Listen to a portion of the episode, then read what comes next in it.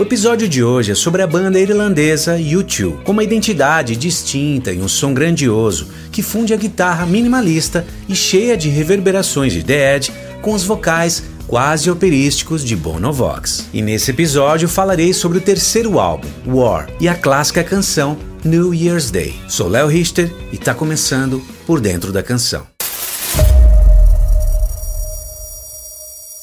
Os primeiros discos da banda eram caracterizados por uma intensa espiritualidade, abordando questões sociais e políticas. Ao longo de sua carreira, o U2 lançou 14 álbuns de estúdio e é um dos artistas musicais mais vendidos do mundo. Eles ganharam 22 Grammy e em 2005 foram incluídos no Rock and Roll Hall of Fame. O som inicial do U2 era o punk e rock alternativo.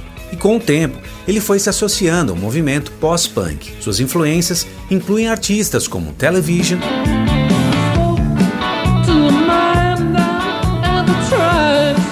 Six and the Benches,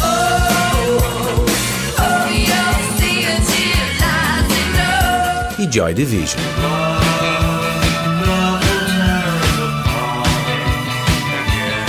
Foi em 25 de setembro de 76 que um grupo de estudantes de uma escola em Dublin se reuniu numa casa na Rosemont Avenue, em Dublin, para formar uma banda. O baterista Larry Mullen havia colocado um anúncio no quadro de avisos dessa escola à procura de músicos. Eis que o vocalista Paul Hilson, mais conhecido como Bono, seu irmão mais velho e também guitarrista Dick Evans, o baixista Adam Clayton e o guitarrista Ivan McCormick veem o anúncio e se juntam para fazer um som na casa do baterista Larry. E o primeiro nome da banda era Feedback. Algumas semanas depois, o guitarrista Ivan deixou a banda ele era um integrante mais novo, tinha apenas 13 anos na época. E hoje, já um senhor, Ivan McCormick, disse que só recebeu o convite porque a sua guitarra na época era melhor do que a guitarra do The Edge. E ele contou também que os outros membros da banda eram garotos descolados e sabia que no fundo ele não se encaixava na banda. Essa história de Ivan McCormick inspirou o filme Killing Bono, de 2011.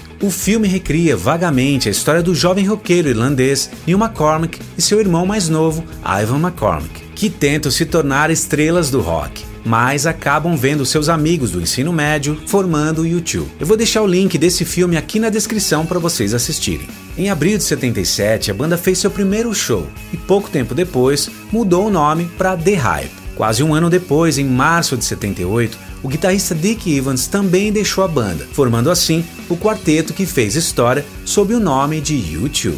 A sugestão do nome U2 foi de um amigo do baixista Adam, Steve Averill, que era vocalista de uma banda de punk rock, The Radiators, considerada a primeira banda punk da Irlanda. E além de ter sugerido o nome da banda, Steve Averill foi o designer e diretor de arte desde o primeiro EP do U2. Depois de se apresentar nos pubs de Dublin, a primeira grande chance da banda foi ganhar 500 libras e também a gravação de uma demo e um concurso de talentos. Os jurados do concurso da gravadora CBS Records ficaram impressionados com o som e performance da banda. Como parte do prêmio do concurso, o U2 gravou sua primeira fita demo no Keystone Studios em Dublin, em abril de 78.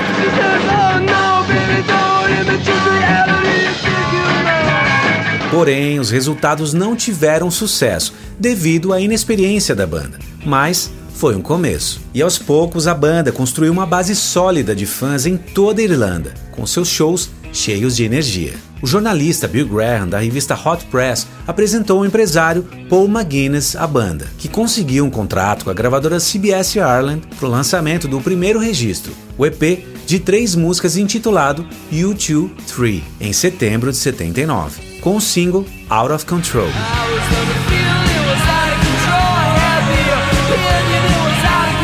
E em dezembro de 79, eles gravam a continuação desse EP, o single Another Day.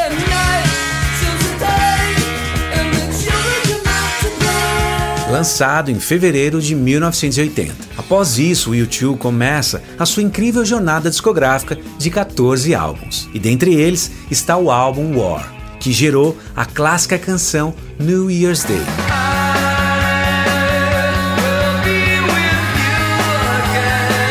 War é o terceiro álbum de estúdio do U2. É um álbum conceitual vagamente estruturado sobre inocência e idealismo. War se concentra tanto nos aspectos físicos da guerra quanto nos efeitos emocionais posteriores. E esse álbum inicia com um ardente protesto de Sunday Bloody Sunday.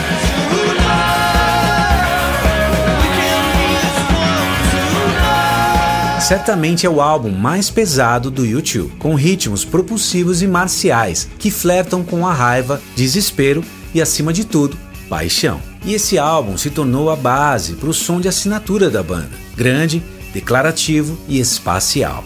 O garoto da capa é Peter Rowan, irmão de um amigo de Bono, Derek Rowan. Além de War, ele aparece no EP YouTube 3 e também na capa de Boy, primeiro álbum da banda, e na coletânea The Best of de 1980 e 1990. Atualmente, Peter é um renomado fotógrafo. O momento de agitação global foi o ponto focal para o álbum War, cujo título foi inspirado nos vários conflitos ao redor do mundo na época. War subiu nas paradas e se tornou um enorme sucesso comercial, tirando o álbum Thriller de Michael Jackson do topo das paradas, se tornando o primeiro álbum número 1 um do U2 no Reino Unido.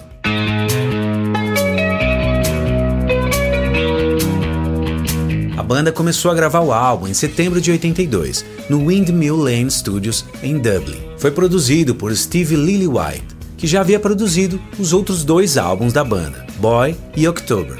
A abertura do álbum, Sunday Bloody Sunday, é uma canção de protesto ardente, que deriva de um riff de guitarra de The Edge, que compôs a canção depois de uma discussão que teve com a sua namorada na época. Nesse ponto, ele vivia um dilema pois duvidava de sua capacidade como compositor. Então, ele usou esse misto de medo e raiva e transformou numa inspiração para compor esse clássico. E algo interessante: um violinista de Dublin, Steve Wickham, encontrou o guitarrista The Edge pela cidade numa manhã e perguntou se o U2 precisava de um violino em seu próximo álbum. Eis que The Edge o convida para ir ao estúdio e numa tarde Steve grava sua participação no final da canção. Vamos ouvir esse trecho.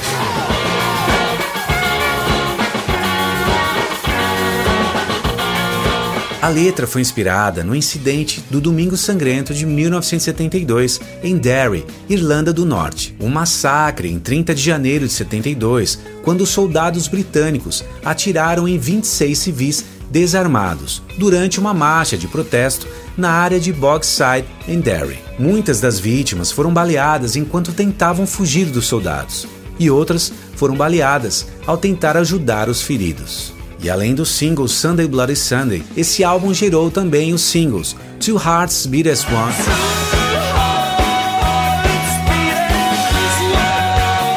Forty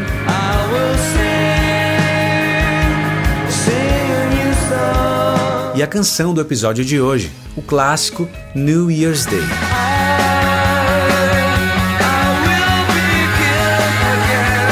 A letra de New Year's Day. Teve as suas origens em uma canção de amor que Bono escreveu para sua esposa, mas a canção foi reformulada, inspirada no movimento polonês chamado Solidarity, que foi um sindicato polonês fundado em 1980, um amplo movimento social em prol de causas dos direitos dos trabalhadores e de mudança social, representado por Lech Walesa, que recebeu o Prêmio Nobel da Paz. A linha de baixo surgiu durante uma passagem de som. O baixista Adam Clayton tentava descobrir os acordes de uma canção da banda britânica de synth pop Visage, a canção Fade to Grey.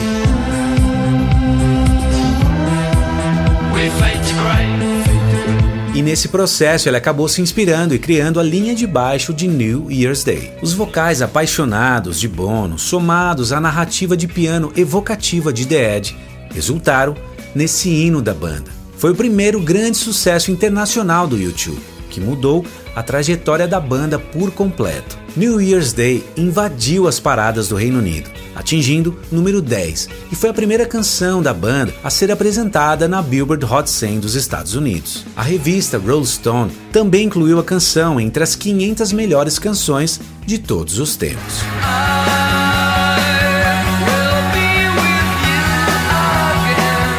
Essa foi a parte histórica desse episódio. Se você gostou, deixe o seu like, comente e compartilhe com a sua galera. E se ainda não é inscrito no canal, inscreva-se para não perder a segunda parte desse episódio, que é justamente a parte musical, onde eu vou isolar cada instrumento e vozes desse clássico New Year's Day. E aqui do lado e também na descrição tem mais vídeos da série para você maratonar. Então te vejo na segunda parte desse episódio. Um grande abraço, fique bem e até lá!